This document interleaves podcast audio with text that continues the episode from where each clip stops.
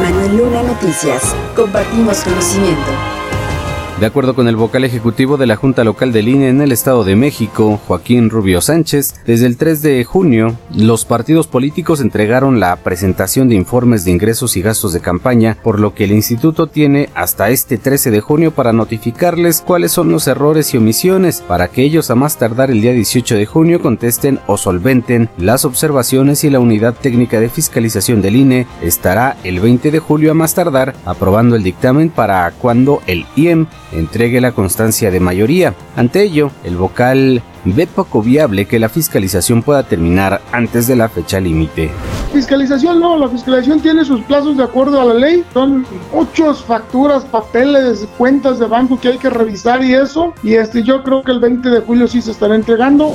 Dependemos de que los partidos políticos y los, que los equipos de las candidatas presenten y no haya, no haya omisiones, no haya errores, no haya observaciones, porque sí tenemos que ser muy pulcros en toda la cuestión de, de los recursos que se gastaron línea revisan y vuelven a revisar que todo cuadre o bien realicen observaciones a la información entregada, afirmó Rubio Sánchez. Los tiempos están escritos en la ley. Yo supongo que si no hay mayores problemas y sale la fiscalización y todo lo demás, hay que esperar si hay impugnaciones, si no hay impugnaciones, si sale bien la cuestión de fiscalización. Una vez que tengamos eso, bueno, pues ya le tocará eh, decidir eh, eh, primero al tribunal, le dirá a alguien que no hay ningún, ninguna impugnación o algo y ya el IEM estará tomando la determinación. Finalmente dijo que el hecho de que se reconozca una victoria o una derrota, eso debería de ser nuestra normalidad democrática, pero no influye en que se cumplan los plazos de cada etapa del proceso.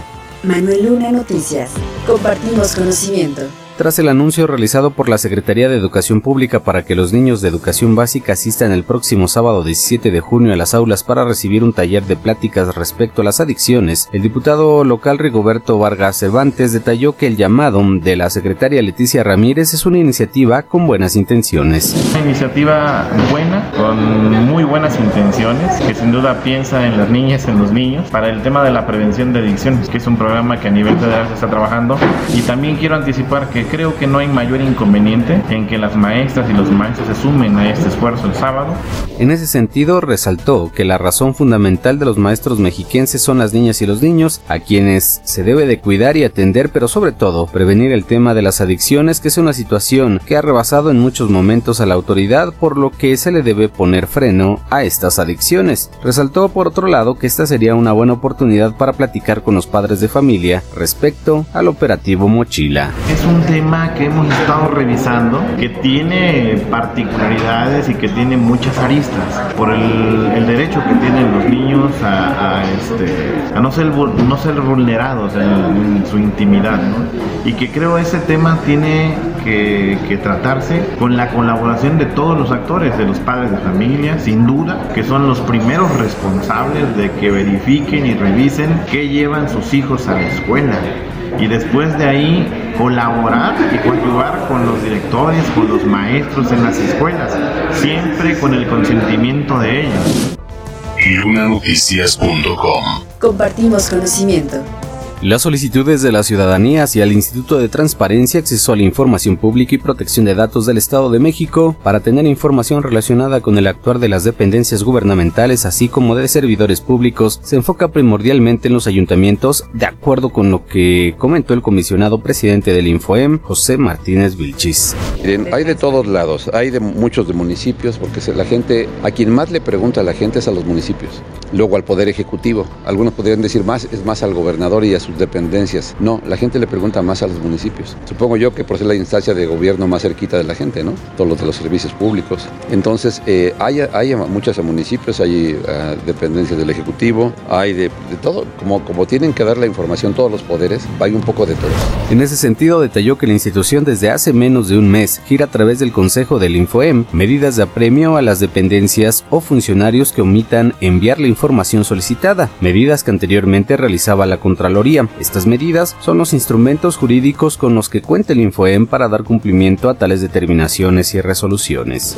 En ellas vienen este, apercibimientos, eh, eh, eh, vienen amonestaciones y puede haber multas económicas. Y el ritmo semanal son de 160. Es alto. Vamos a estar difundiendo en la página cómo es que se aplicaron las medidas de apremio y a quién para que los medios sepan y la gente también sepa.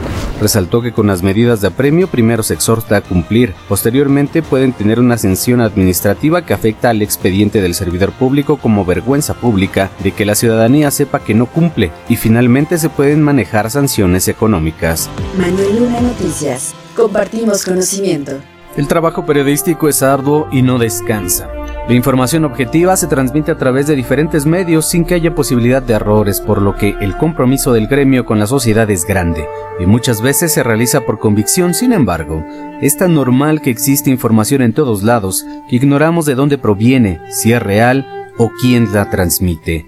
Estamos tan acostumbrados a tener información tan a la mano que muchas veces olvidamos que existe alguien que se levanta muy temprano para investigar los hechos y los intereses particulares o colectivos de la ciudadanía para mantener a una sociedad informada.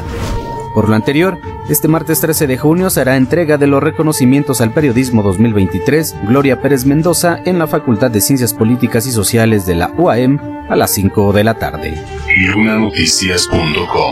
Ya tienes conocimiento compártelo.